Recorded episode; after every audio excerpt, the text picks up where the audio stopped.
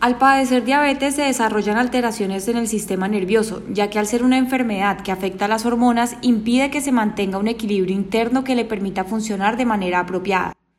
Tener diabetes incrementa el riesgo de presentar infarto cerebral, con altos niveles de azúcar en la sangre en el momento de un accidente cerebrovascular, trombosis o derrame cerebral, se reduce la probabilidad de recuperación completa de la función neurológica y aumenta el riesgo de muerte. Con el tiempo, los pacientes diabéticos pueden desarrollar daños y trastornos en los nervios del cuerpo. Estos riesgos aumentan con la edad y con una diabetes prolongada.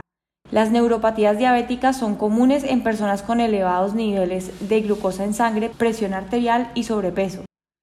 La alteración del sistema nervioso puede ocurrir en un alto porcentaje en pacientes diabéticos. Esto aumenta el riesgo de muerte súbita, infarto de miocardio e insuficiencia renal. Produce síntomas de alteraciones en la presión arterial, impotencia, vejiga, trastornos digestivos y sudoración. ¿Cómo prevenir la aparición de la neuropatía diabética? Mantenga los niveles de glucosa cerca de lo normal. Mantenga buenos hábitos alimenticios y actividad física. En casos especiales se requieren medicamentos y fisioterapia.